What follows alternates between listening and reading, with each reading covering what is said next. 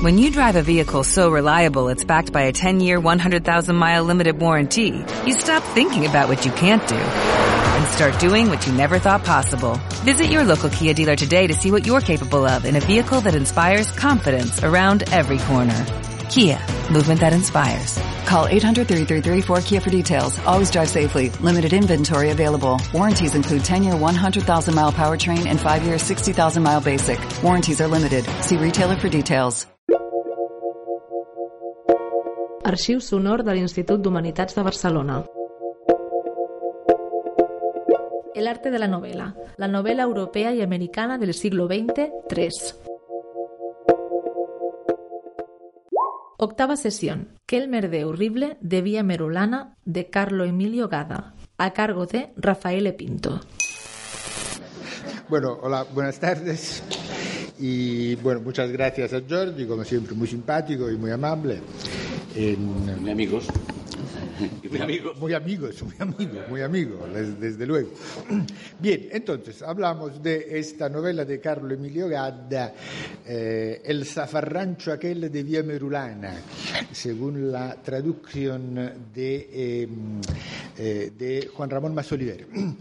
Eh, mm, la semana que viene, como anunciaba ahora, ahora Jordi, hablaré en cambio de otra, de otra novela que es eh, el, el nome de la rosa, el nombre de la rosa, de, eh, de Umberto Eco que son dos eh, novelas que no se podrían imaginar más distintas, más opuestas en en, eh, desde cualquier punto de vista, pero tienen en común algunos elementos que me permiten ahora mm, hacer una comparación entre las dos, que puede servir para entender, para entender mejor eh, la una, la una y, eh, la otra. ¿Y em, eh, cuáles son estos elementos de, de coincidencia? El primero es que son dos novelas policíacas. Las dos son novelas policíacas. Y, y nos plantean entonces de entrada una pequeña reflexi- reflexión sobre lo que es eh, en general la, la novela, pero dentro del género novela, el subgénero eh, de, la, de la novela, de la novela policíaca. Entonces, mm, simplemente apelando a lo que nosotros nos esperamos eh, leyendo un thriller, es fácil, es fácil intuir que de una novela policíaca nos esperamos que, eh, que, cada, mm, que cada elemento, cada elemento tenga, tenga un sentido, un, un- un valor, aunque en un principio no lo entendamos a primera vista, pero nos esperamos que al final, que al final el autor nos, eh, nos explique el sentido de todos los personajes, situaciones, elementos que han, que han aparecido. Mm, El final de una novela policíaca es lógicamente lo más importante. ¿Por qué? Porque, de una novela, en una novela policíaca, hay un crimen y, al final nos esperamos que de este crimen eh, nosotros descubramos o nos cuenten quién es, quién el, asesino. Eh, si pensamos en la, en la, en- la novela como en una representación eh, del, del mundo, de la realidad, un- un- un producto de la, de- la mímesis. La novela refleja, es el género litera- literario eh, institucionalmente destinado a reflejar y representar el mundo. Entonces, la novela policíaca introduce en esta representación, en esta mímesis del mundo, un elemento un elemento fundamental que es el crimen. Y el crimen eh, constituye dentro de esta visión del mundo un elemento de, de ruptura, una, una, violenta transgresión. Si existe un orden, si hay una, digamos, una coherencia en, eh, en la realidad, el crimen introduce un elemento que rompe esta coherencia, rompe lo que nos esperaríamos de la regularidad de las cosas del mundo. Y entonces el final de la novela, cuando nos descubre el asesino, reconstruye un orden que se ha, que se ha roto, que, se ha, que, que ha sido, eh, que, que, se ha, eh, que ha sido su objeto de una infracción violenta. Esto me, me hace eh, pensar, a mí y a otros eh, críticos, que la novela policíaca dentro de la literatura moderna, dentro de los géneros literarios modernos, es el género o subgénero novelesco que más se acerca a lo que Aristóteles entendía eh, como orden estructural de un texto en particular y especialmente refiriéndose a la tragedia. En la poética Aristóteles describe la tragedia como un, un, un, un organismo textual cuyos elementos están profundamente interconectados entre ellos, constituyen, hoy diríamos, una estructura. Lo que para Aristóteles era la tragedia distinta de la épica, por ejemplo, la cual en cambio no tiene, no tiene una, una, una, estructura cerrada como la tragedia. La tragedia debe tener unidad de tiempo, de espacio, de lugar, eh, debe ser una estructura perfectamente delimitada. La épica, en cambio, no tiene límites definidos. Puede, la narración épica puede durar de manera indefinida. Es la tragedia la que eh, implica, la que supone esta profunda estructuración del, texto. Bien, dentro de la literatura moderna, la novela policíaca es la que más se acerca a la definición que, eh, eh, Aristóteles eh, daba de, de la tragedia. Y entonces, pues, una vez dicho esto, una vez dicho esto, nosotros efectivamente tenemos estas dos novelas, la novela de Gadda y la novela de Eco. Las dos representan una, una visión del mundo, una posible visión del mundo. Las dos eh, narran un, un crimen, un crimen que rompe la regularidad de, la, eh, de, lo, de, de los la regularidad fenoménica eh, del, del, de la realidad y, eh, y, las dos, por lo tanto, apelan a esta profunda interrelación de elementos. Las dos implican una profunda coherencia de los elementos que aparecen en, en ellas. Dicho esto, pero aquí empiezan las diferencias, porque mientras en la novela de Eco este principio es uh, observado y respetado de manera escrupulosa, escrupulosa y programáticamente escrupulosa, como veremos.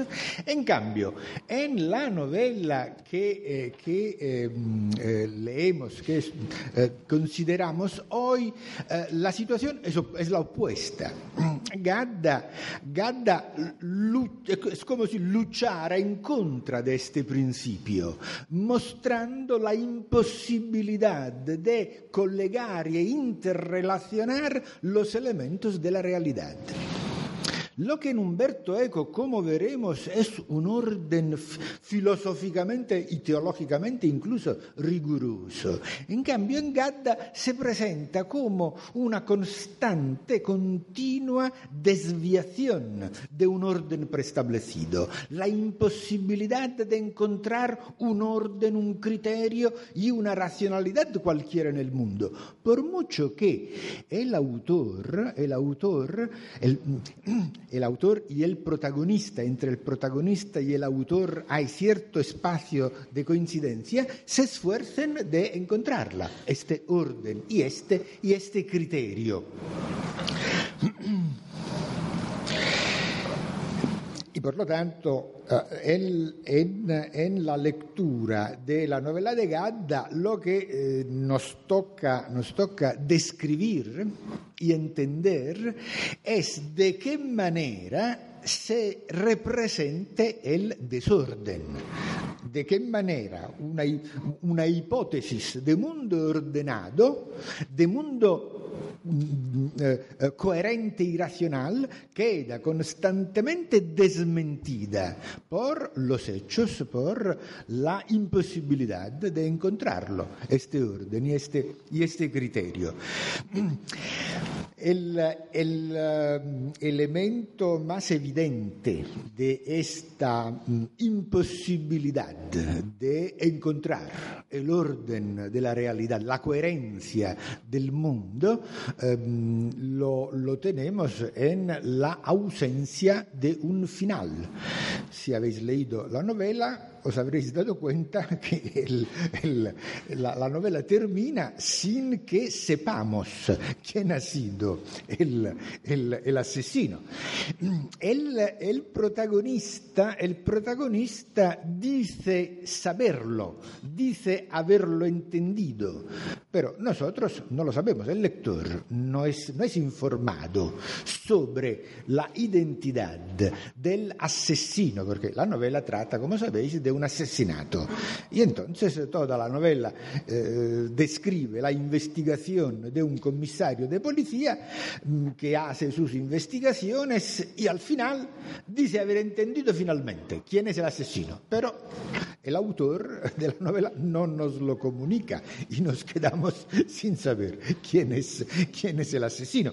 Esto es el elemento más evidente eh, de esta, eh, digamos, imposibilidad de interpretar el mundo, de narrarlo según unos criterios. Narrar significa algo más que contar. A través de la narración nosotros interpretamos el mundo la narración es al mismo tiempo una comprensión del mundo. Y por lo tanto, puesto que el autor eh, quiere demostrar la racionalidad del, del, del, de lo real, pero eh, al final queda, queda derrotado. Es imposible, es imposible descubrir el asesino porque el mundo no tiene elementos de comprensión suficientemente claros para que nosotros podamos ver en él un principio cualquiera de coherencia o racionalidad. Este es el, el elemento más claro y evidente de esta, digamos, resistencia eh, del, del, del, mundo a dejarse comprender. ¿Veis que digo la resistencia del mundo a dejarse comprender? Con esto quiero decir que la actitud de Gadda, del narrador, no es la de un escéptico, no es la de alguien que no crea en la inteligencia, en el poder del pensamiento. Al revés, Gadda es un filósofo, no solo es un filósofo, Gadda es, es, eh, se formó como ingeniero, su primera actividad eh, eh, fue la de ingeniero. nació en el 1893 mm, en Milán. Esto es muy importante. Pertenecía a una familia mmm, bien de la burguesía milanesa en contra, de su, en contra de su voluntad, que desde un principio estaba inclinado a la literatura, la, la familia y sobre todo la madre lo obligó a estudiar ingeniería, cosa que él siempre le reprochó a la, a la madre de haberle obligado a hacer una carrera tecnica. Pero, pero esta, eh, esta formación científica eh, le, da, le, da, a Gadda una, una, una, manera de ver el mundo que se basa justamente en la ciencia y esto, y esto aflora, forma parte, es una de las líneas eh, de eh, experimentación eh, verbal y estilística de, la, de Gadda y, sobre, y también en esta, en, esta, en esta novela. Por lo tanto, él tiene una forma mentis de tipo científico. Se espera poder entender la realidad y por lo tanto y por lo tanto lo intenta, pero, pero debe eh, cada vez eh, verificar el fracaso de estas tentativas. Lo es muy distinto, ¿veis? El, el, el, planteamiento. Una persona que escépticamente y de entrada sostiene que el mundo no se puede comprender, es un caos y por lo tanto renuncia a siquiera a intentar entenderlo. Es muy distinta la actitud del que en cambio sí querría, del que cree en el pensamiento, en las armas de la ciencia o de la filosofía para entender el mundo y no lo consigue. Es muy distinto, es muy distinto y de aquí viene la energía extraordinaria del, texto, que es uno de los clásicos de la, de la literatura italiana del siglo XX. Como explicaba ahora, ahora Jordi, para alguien que no sea italiano es un poco más difícil de apreciar los méritos, el valor de esta novela, porque como ahora veremos, la, la investigación, la exploración sobre la eh, inteligibilidad del mundo se produce no solo por la vía racional y científica, sino sobre todo por la vía del lenguaje y del estilo. Y, y entonces para los que nos, incluso para un italiano, es la lengua de Gadda. Para alguien que no sea italiano es muy difícil apreciar, apreciar la extraordinaria intensidad eh, intelectual y estética que tiene su escritura. Pero, pero, intentaremos luego leer algún fragmento para que, para que, mm, para que lo podáis observar eh, y apreciar mm, vosotros, vosotros también. Por lo tanto, él tiene esta formación científica y filosófica también, que aflora en, el texto como una instancia de comprensión y racionalización de la realidad, del mundo. Pero esta, esta, intención fracasa con una realidad demasiado opaca, demasiado oscura para que pueda ser penetrada por la luz del verbo, de la razón, de la racionalidad. Esto tiene su eh, eh, elemento más evidente en, este final mm, eh, inexistente que os decía.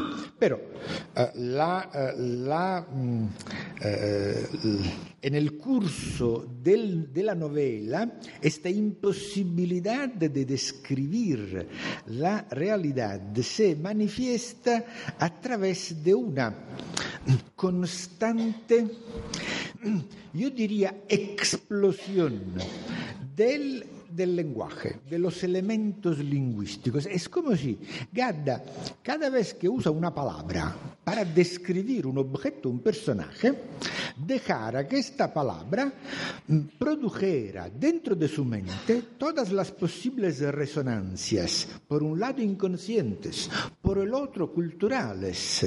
Y por lo tanto, el, el, el, el curso de la lectura es constantemente interrumpido por estos paréntesis que son digresiones, digresiones que espontáneamente surgen cada vez que él tiene que nombrar un objeto, cada vez que tiene que indicar un elemento, una, una actitud de, de, un, de un personaje.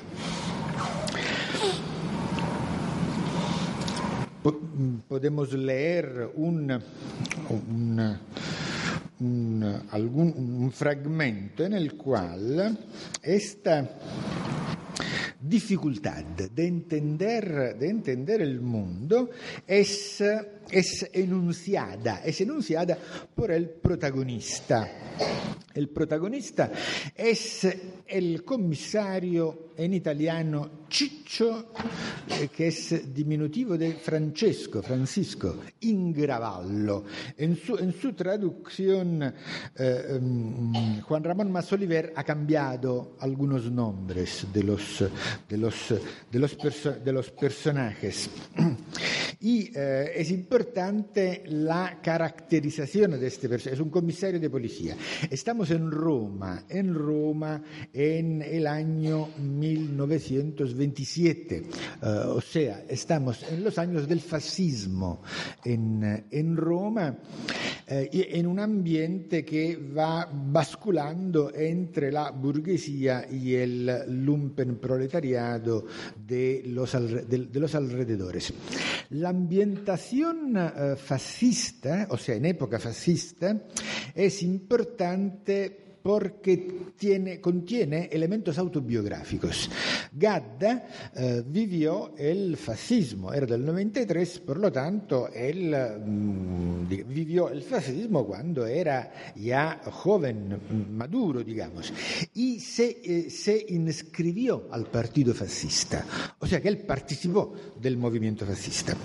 Pero a partir de cierto momento como si hubiera sido decepcionado por, por el movimiento, eh, madura como un resentimiento, un rencor hacia esta época, hacia la cultura fascista, hacia la Italia del fascismo y sobre todo hacia Mussolini, que aflora constantemente eh, en, en, su, en, su, en sus textos, en sus novelas, novelas o en sus diarios.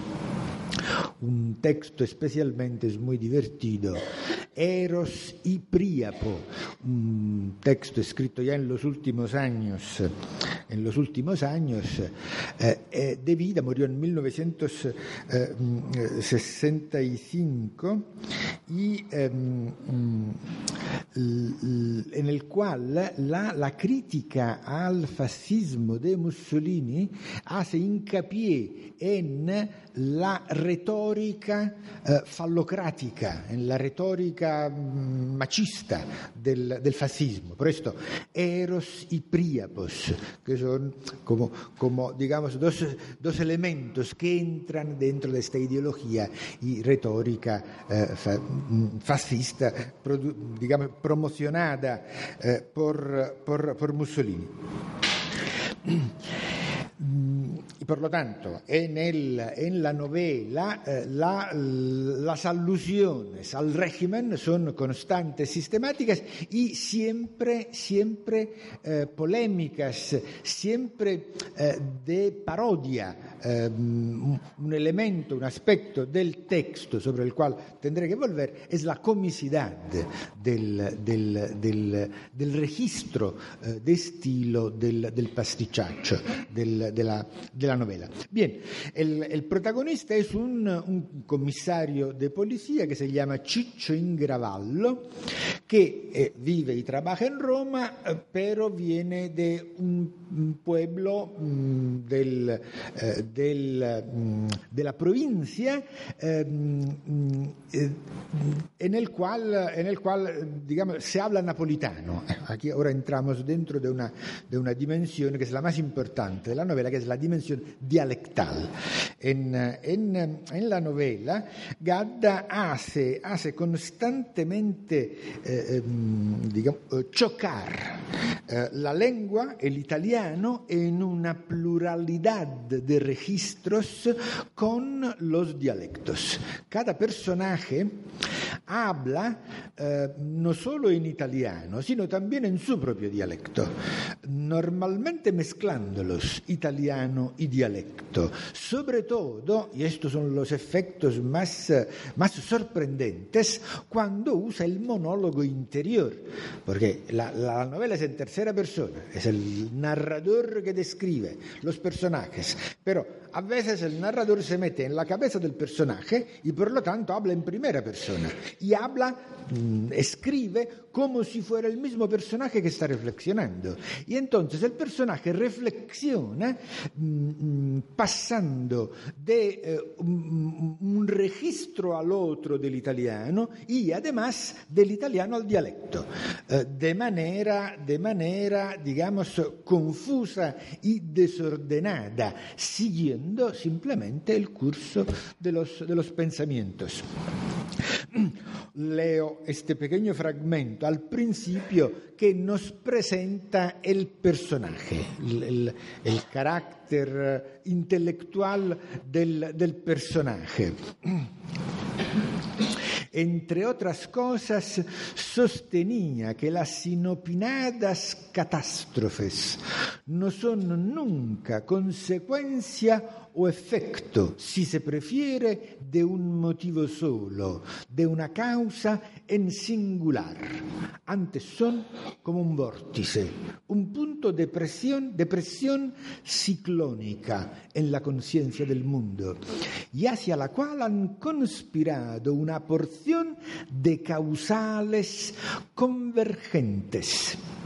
Decía también nudo u oviglio o maragna o rebuglio che in dialetto vale por enredo. En dialecto sería gliommero, enredo, madeja. Es la metáfora con la cual se eh, eh, alude a la complejidad del mundo y a la dificultad, por lo tanto, de entenderlo, representarlo y narrarlo. Pero el término jurídico, las causales, la causal, es el que de preferencia brotaba de sus labios, casi a su pesar. Fijaros en esta atención al estilo lingüístico del personaje. Porque, ¿qué diferencia hay entre causa y causal? Causa es término normal, no tiene connotaciones. Causal, en cambio, es término jurídico o burocrático, término técnico de la burocracia. Y entonces al protagonista le sale casi sin querer el término técnico, burocrático. ¿Por qué? Porque él, siendo un funcionario de policía, tiene constantemente que redactar documentos en este registro. Y entonces interfiere el registro burocrático de su oficio con la lengua que él usa normalmente para manifestarse a sí mismo sus pensamientos. La opinión de que fuese menester reformar en nosotros mismos el sentido de la categoría de causa, según nos venía de los filósofos, de Aristóteles o de Immanuel Kant, y sustituir a la causa las causas. ¿Veis aquí la formación filosófica del autor que le presta al personaje estas reflexiones en las cuales él dice hay que reformar el concepto de causa, tal como lo ha definido la tradición filosófica. La causa nunca es una, siempre hay varias. Y en cambio el concepto de causa, por definición, apela a una causa. Cada efecto tiene una causa. Él dice, no, cada efecto tiene varias causas.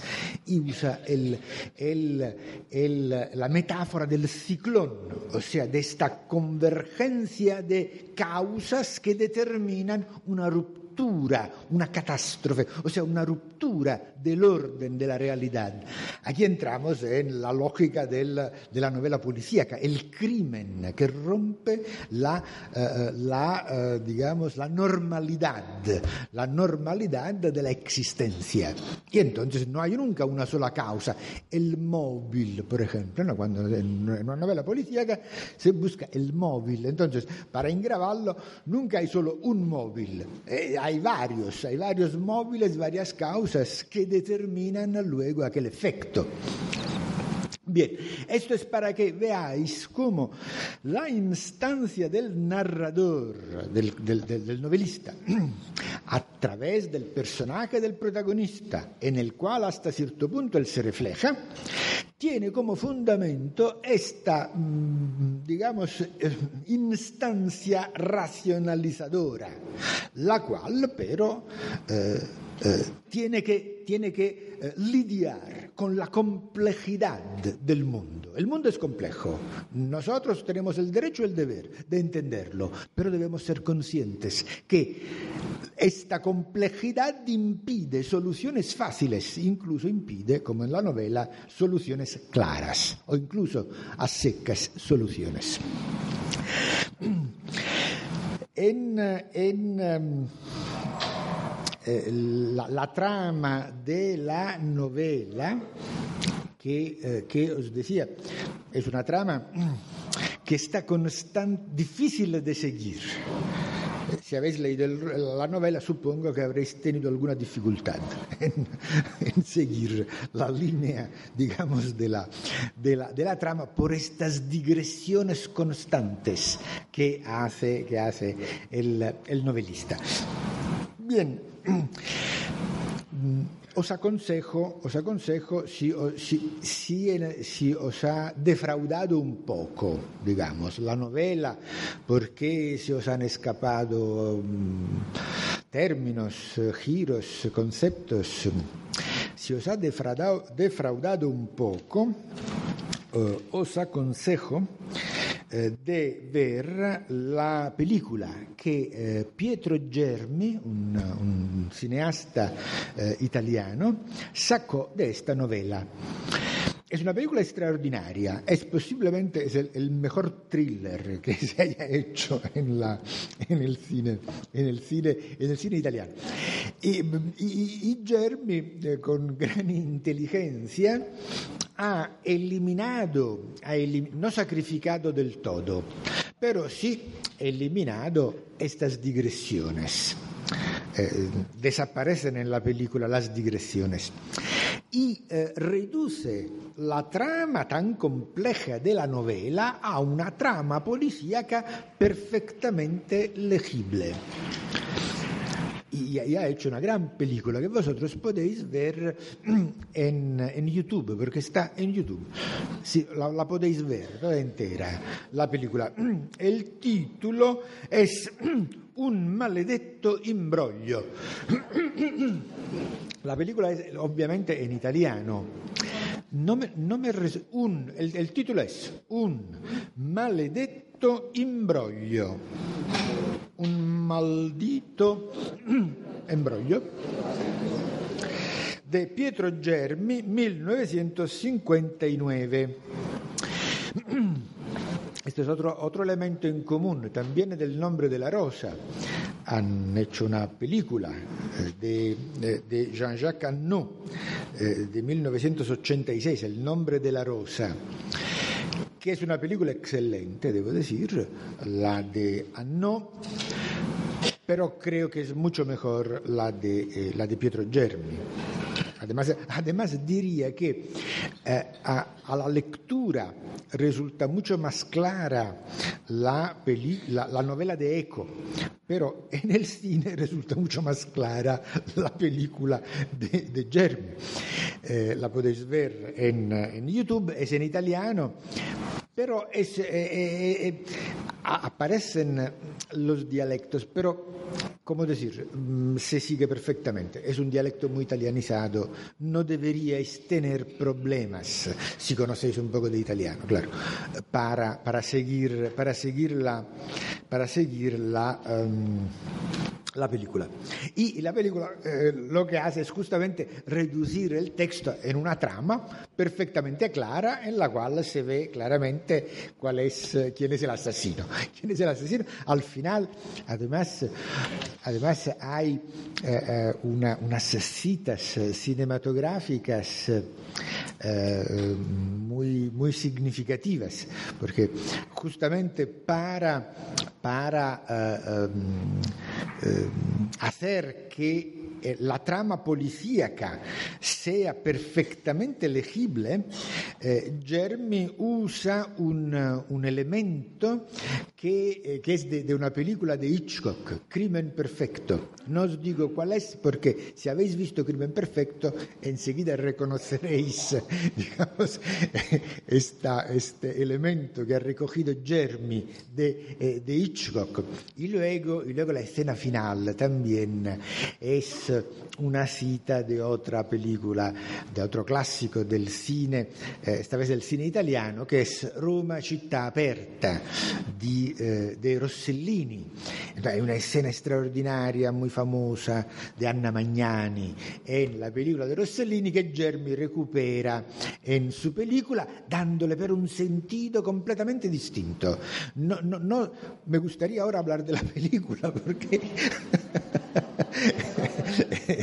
es realmente extraordinaria. Y si, si, si, eh, si, veis primero Roma città aperta y luego, y luego eh, un maledetto imbroglio, veréis la operación que hace Germi sobre, eh, sobre esta digamos, visión del mundo del neorealismo. Bien, dejo a Germi y al cine para volver a la, uh, a la, a la novela para observar ahora otro elemento que tienen en común estas dos novelas, la de, la de Gadda y la de Eco, que es la comicidad. La comicidad. En, en, la película de Eco, ahora os, os, adelanto un elemento del cual hablaremos la semana que viene, en, en la película de, eh, en, el, en, la novela de Eco, tiene un uh, valor, un significado fundamental, un texto que es la poética de Aristóteles, de la cual os hablaba, antes. Pero de la poética de Aristóteles a Umberto Eco le interesa una parte o sea, el segundo, el segundo libro de la poética que se ha perdido. Nosotros no sabemos qué contenía este segundo libro de la poética de Aristóteles. Mejor dicho, sabemos que estaba dedicado a la comedia, por lo tanto a la comicidad, pero no lo tenemos, este segundo libro de la poética. Entonces, la novela de Eco gira alrededor de la ausencia, de la falta, de esta pérdida eh, terrible para la cultura europea, que es este segundo libro de la... Nosotros tenemos el primer libro donde se habla de la tragedia y, habéis visto qué importancia tiene. Yo ahora para explicar estas dos novelas eh, he acudido a la, a la, poética de Aristóteles, a la parte nota, conocida de la poética de Aristóteles. Eh, imaginad qué utilidad sería tener también esta parte de esta reflexión que Aristóteles le dedicó a la, a la comicidad. Y la novela de Eco gira alrededor de esta pérdida, la pérdida del segundo libro de la poética de Aristóteles, de la cual hablaremos la semana que viene. A mí ahora, en cambio me interesa hablar de lo cómico en la, en la novela de Gadda. Porque, aunque, aunque se trate de un, de un de una novela policíaca y de, un, de un, un, evento trágico como es un asesinato, además un asesinato que el narrador describe en la perspectiva del protagonista, el cual tiene una relación de, eh, de, de amor muy compleja, muy, muy, muy extraña, muy extraña, pero el, el, el, el comisario Ingraval lo ha conocido a la mujer asesinada, la conocía. Cuando le dicen que mujer se ha muerto, eh, eh, sufre porque se ha muerto una persona que él admiraba. De manera más o menos eh, implícita, no verbalizada, pero deseada, pero deseada. Eh, el, momento más, eh, más, intenso, más extraordinario, es la descripción del cadáver, la descripción del cadáver, mm, porque la, mujer aparece en, el suelo, le han cortado la, la garganta y eh, tiene eh, la, la, falda levantada, por lo tanto, en una, en una, en, está semidesnuda. Entonces, la descripción del cadáver, uh, que es una descripción horrible, porque, porque, describe con grandes detalles el corte en la garganta, la sangre, eh, y, lue, y, luego la posición de las piernas y las partes desnudas, las. Se mezcla la representación de algo horrible como es un cadáver. Pensad en estas, en estas series uh, americanas y ahora también europeas uh, que se concentran en, en, las autopsias, en las cuales se nos muestran cadáveres, mmm, cuerpos muertos, mmm, mutilados, asesinados.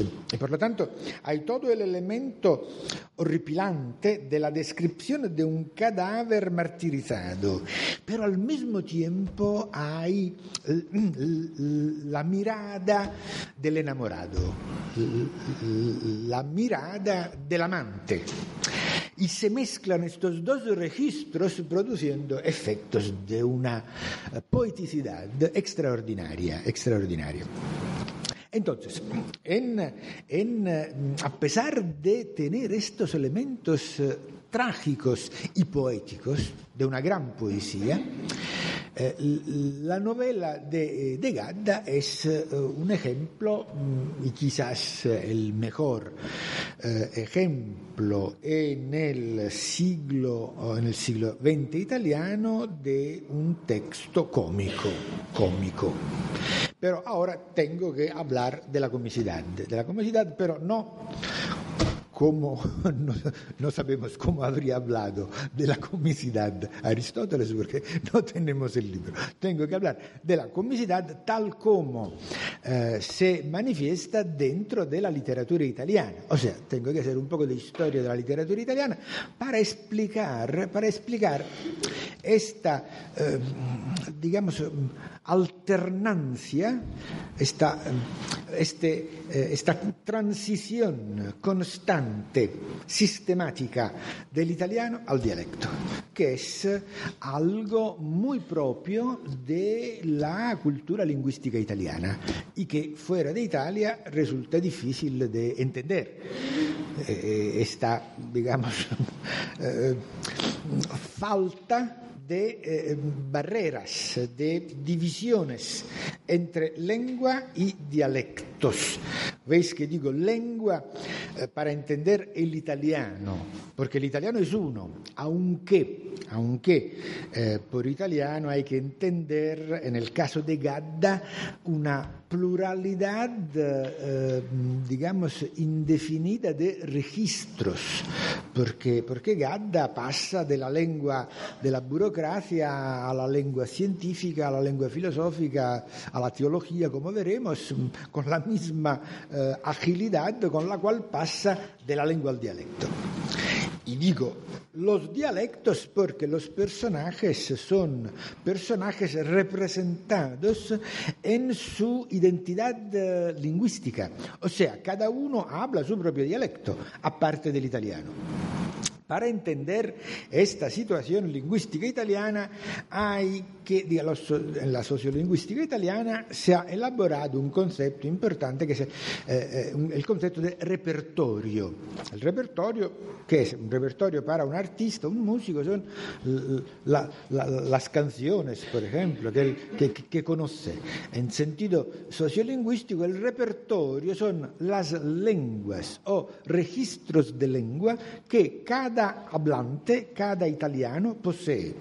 Cada italiano tiene un repertorio, significa que controla ciertos registros del italiano y ciertos registros de su propio dialecto. Para simplificar, podemos pensar que el italiano uno puede tener un conocimiento activo y pasivo, igualmente de un dialecto, uno puede tener un conocimiento activo y pasivo. Entonces, el repertorio es la eh, suma de todas las habilidades que tiene un italiano. La lengua italiana, un italiano la puede conocer en sentido activo y pasivo, o en sentido solo pasivo. Muchos entienden el italiano sin hablarlo. Y los, los, dialectos igual. Muchos tienen del dialecto un conocimiento activo y pasivo, otros un conocimiento solo pasivo.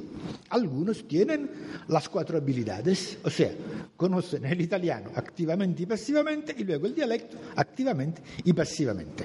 Os lo he simplificado porque tanto el italiano como el dialecto tienen en su interior varios registros. Entonces, esta, eh, digamos, relación entre lengua y dialecto, que, insisto, es algo específicamente italiano, es específicamente italiano, es un elemento estructural de la historia lingüística italiana. O sea, desde siempre, desde que el italiano existe, eh, el italiano convive con los dialectos. Y en cada mm, eh, zona, en cada ciudad, lugar de Italia hay una relación distinta, hay un repertorio distinto, que además, además debería ser precisado en el plano sociológico. Cuanto más se sube en la clase social, tanto más activo es el dominio del italiano.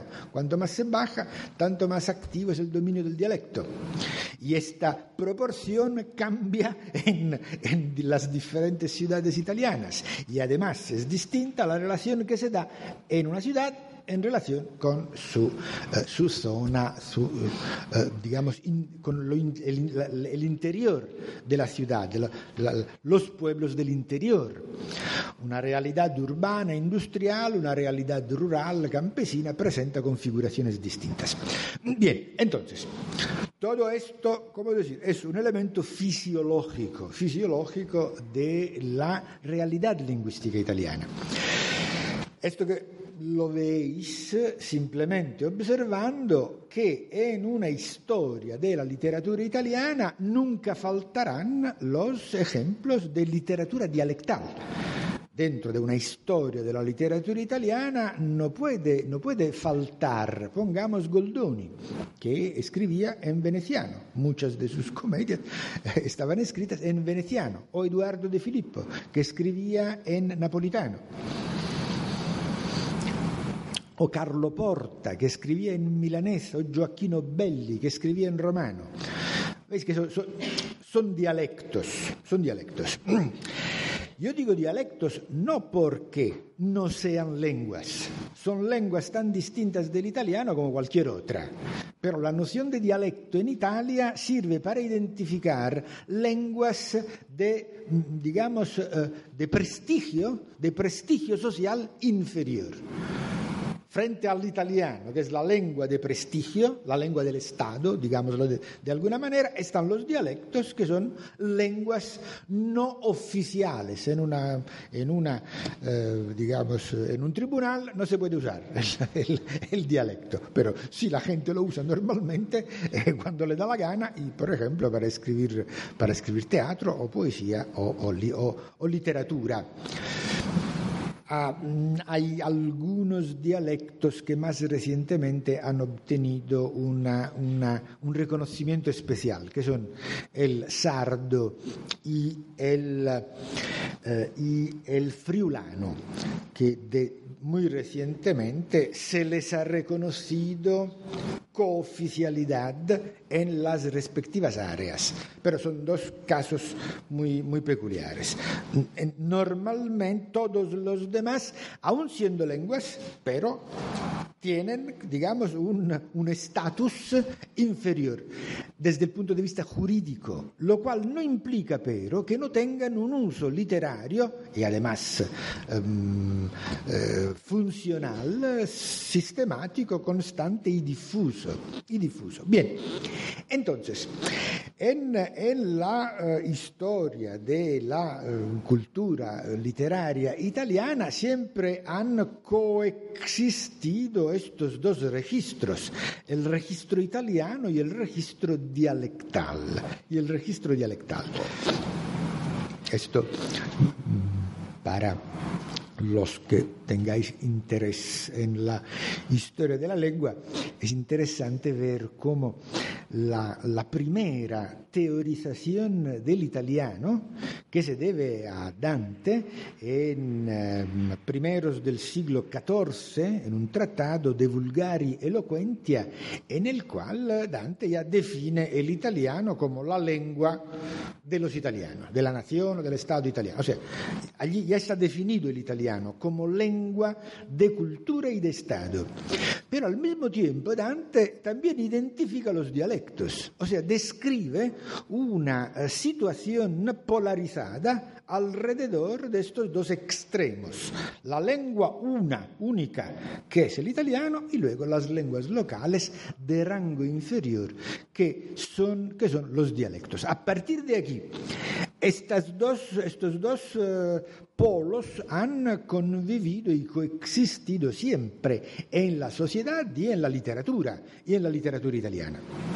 Ahora bien, eh, ha representado esta polaridad un problema, un problema eh, sobre todo cuando los escritores se han la tarea de representar con cierto realismo la, uh, la sociedad italiana.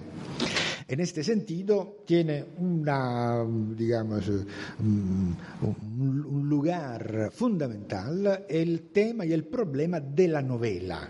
Es en la novela donde este problema, esta diglosia estructural italiana se plantea como un problema. ¿Cómo, cómo describir a, los personajes eh, más humildes, más, eh, más populares? Eh, ¿Cómo describirlos sin hacer que hablen en su lengua? La exigencia del realismo es una exigencia relativamente reciente. Es con la novela decimonónica que se plantea este problema, eh, de representar la realidad en la novela tal como es. Bien, una situación como la italiana, ¿cómo se hace? Entonces, un, el, punto de, referencia en, este, en esta historia de la novela es Manzoni, Alessandro Manzoni, autor de la novela I Promessi Sposi, Los Novios, 1840. Es el, el, primero novelista que se plantea este problema. Si yo quiero representar la sociedad tal como es, y la novela para esto sirve, la novela decimonónica, ¿cómo haré? ¿Cómo haré para describir la manera de hablar de los campesinos lombardos? Él era milanés como Gadda, no es casual que, sea que en Milán se hayan planteado este problema, porque Milán a partir de cierto momento es la capital cultural italiana y por lo tanto es en Milán donde ciertos problemas de toda la península afloran de manera más directa. ¿Cómo representar la sociedad italiana eh, sin que los personajes hablen sus propios dialectos?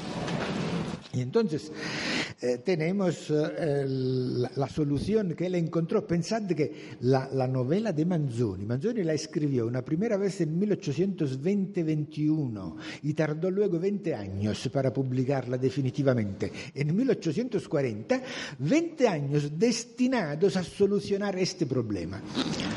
Y cómo, y cómo eh, durante los 20 años en los que eh, Manzoni, eh, Manzoni, escribía I Promessi Sposi, Balzac escribía La Comédie Humaine, que son centenares de, de, de novela. ¿Y por qué? ¿Por qué Balzac puede escribir centenares de novelas y Manzoni solo una? Porque Balzac tenía solucionado su problema. Cuando Balzac escribe, el francés ya es la lengua de los franceses. No, no, no, hay, no hay el problema de la polaridad lengua-dialecto. Y en cambio en Italia eh, existía entonces y sigue existiendo. Entonces, la solución que encontró Manzoni fue la de irse a Florencia, de trasladar, de mudarse. Se mudó de Milán a Florencia para que en Florencia entrara en contacto con el italiano, o sea, el florentino que hablaba la gente, para poder, para poder representar la lengua usada por la gente, que pero no era la lengua de los campesinos que él describía en su novela, sino la lengua de los florentinos, porque el italiano es una lengua originariamente toscana y florentina. Era una solución provisional y una solución también imperfecta. ¿Por qué? Porque, porque en Lombardía no hablan toscano y por lo tanto había, es una gran novela, y Promessi Sposi. Pero tenemos este pequeño problema, unos campesinos lombardos que hablan en toscano. Entonces el problema se volvió a plantear en, cuando, estamos en 1840, cuando aún no existe eh, el Estado italiano. El problema se lo vuelve a plantear uno, una, unas décadas después, cuando ya existe el Estado italiano, un gran novelista también eh, del 19 que es Giovanni Verga, Giovanni Verga, que era siciliano. Ahora digamos, nos vamos de Milán a Sicilia y por lo tanto vamos a, en un área opuesta, la, una de las más atrasadas posibles de Italia. La novela de Verga y Malavoglia eh, representa la situación de pescadores sicilianos, pescadores por lo tanto analfabetos, por lo tanto incultos. Entonces, Verga, estamos en, en, en pleno, en pleno eh, realismo, es, digamos, contemporáneo de Zola, Verga, y por lo tanto eh, él se, se enfrenta al problema con una exigencia de verosimilitud que Manzoni no tenía.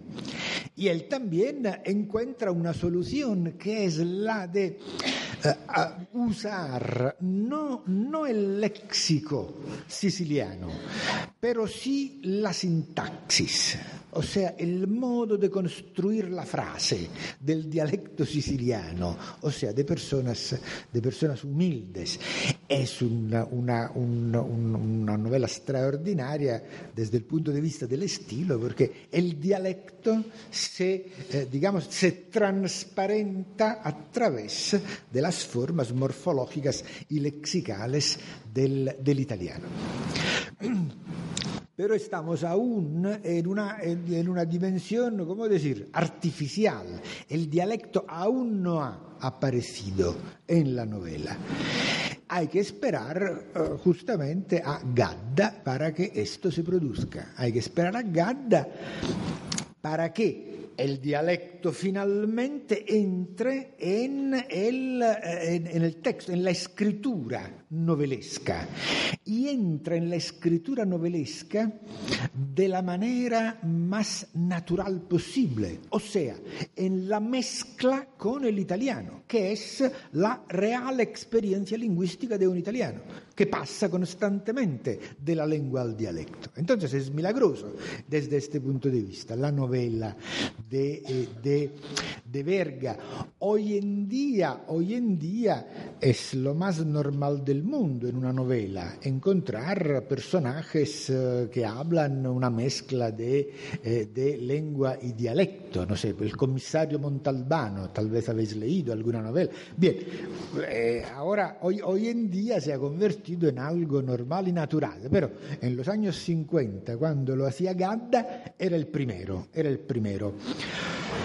Hay que decir que junto con él, junto con él también experimentaba en la misma dirección Pasolini en los mismos años. Ragazzi di vita, la primera novela de Pasolini, 1955. Estamos en los mismos años del pasticciaccio, también ambientada en Roma y también los personajes hablan una mezcla, la, la, palabra pasticciaccio, zafarrancho aquel, el zafarrancho, el pasticciaccio es término no solo dialectal, sino también, también técnico-lingüístico. Indica la mezcla de lenguajes.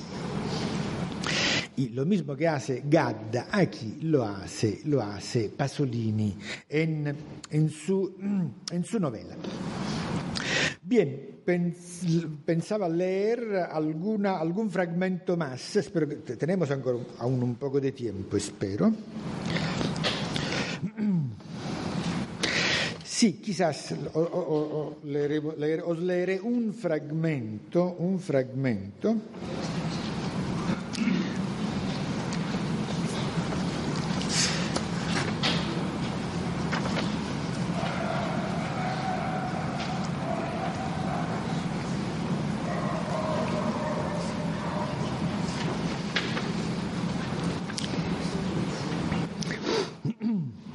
Eh, eh, estamos en el momento en que se ha leído el, el, eh, el testamento de, eh, de, Liliana, de la protagonista, y, descubre, se descubre que ella ha dejado la mayor parte de sus bienes a estas chicas que ella acoge en su casa. La protagonista tiene un problema, no tiene hijos y entonces eh, sustituye las hijas que no ha tenido con chicas que vienen del pueblo, de los pueblos de los alrededores de Roma, eh, chicas de humildes, las acoge en su casa como domésticas y las trata como hijas y les da, em, em, digamos, em, dinero para que se puedan casar. Entonces ella traslada en estas chicas este ideal de maternidad que ella no ha podido satisfacer. En esto también hay que ver algún reflejo autobiográfico porque eh, Gadda tenía muchos problemas con la madre, le, le reprochaba a la madre su severidad no haberle dejado hacer la carrera que, la carrera que, que quería. De aquí vienen uh, al, algunas, algunas uh, observaciones um, algo duras hacia el género femenino. os leo este fragmento, este fragmento. La, la, personalidad femenina rezongó mentalmente in gravallo, casi predicando para sí. ¿Qué querías decir? Aquí ves el monólogo interior, el que habla consigo mismo. Pero tengo que mirar al mismo tiempo el texto italiano para señalar el pasaje de la lengua al dialecto, que en español no podéis apreciar, y en cambio es fundamental en, italiano.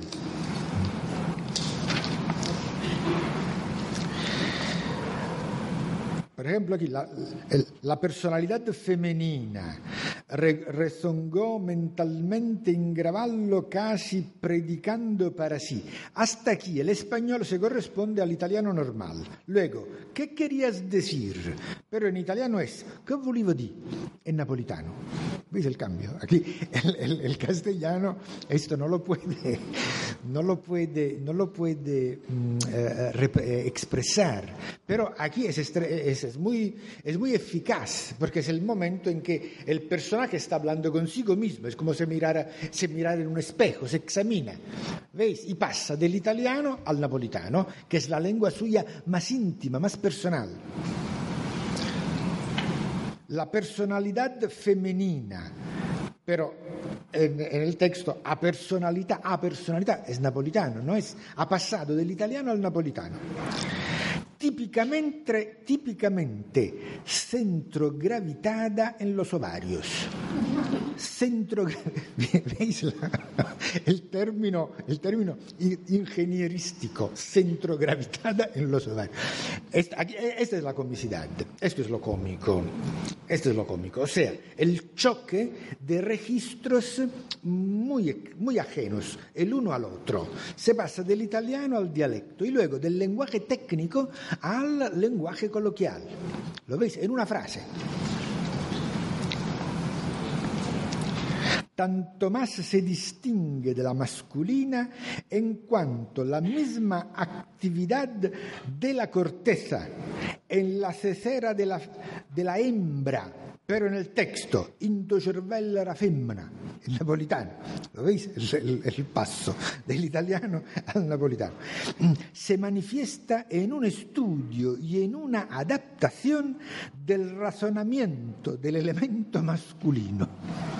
Si podemos llamarlo razonamiento, sino ya en una reedición ecolálica en eco de las palabras soltadas por el hombre a quien ella acata. Está diciendo que las mujeres, gra centro gravitando alrededor de los tienden a reproducir en eco la palabra del hombre del cual dependen. Está describiendo la dependencia psíquica de la mujer del hombre que ama, del hombre al cual pertenece por el profesor Pero ahora viene una, lista que aquí es, es, español, por el profesor, por el comendador, por el médico de mujeres, por el abogado de postino, por aquel asqueroso del balcón de Palacio Chigi. El asqueroso del balcón de Palacio Chigi es Mussolini, que representa el gran mito masculino de una mujer italiana de los años 20.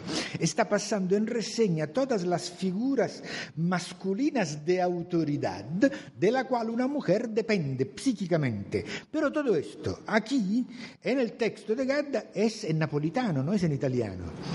Por lo cual el elemento burlesco es aún más potente. La moralidad de individualidad está ligada por espesamientos y por coágulos afectivos al marido o al que haga sus veces, y de los labios del ídolo desprende el oráculo cotidiano de la tácita admonición. Veis aquí la parodia de una situación de dependencia moral de una mujer de un hombre porque no existe hombre que no se sienta Apolo en el santuario delfico. La cualidad eminentemente ecolálica del alma femenina es terrible, la calidad ecolálica del alma femenina. O sea, el alma femenina tiene como una vocación a hablar en forma de eco. Y luego, paréntesis. El concilio de Maguncia en 589 le concedió un alma a las mujeres por mayoría de un voto. Ese es un detalle interesante ahora que es un tema de actualidad si las mujeres pueden participar en el sacerdocio.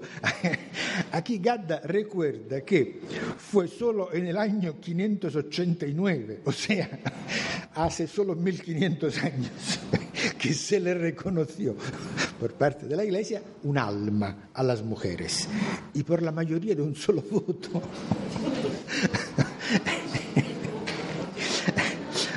la induce a mariposear suavemente en torno al pernio de la coyunda.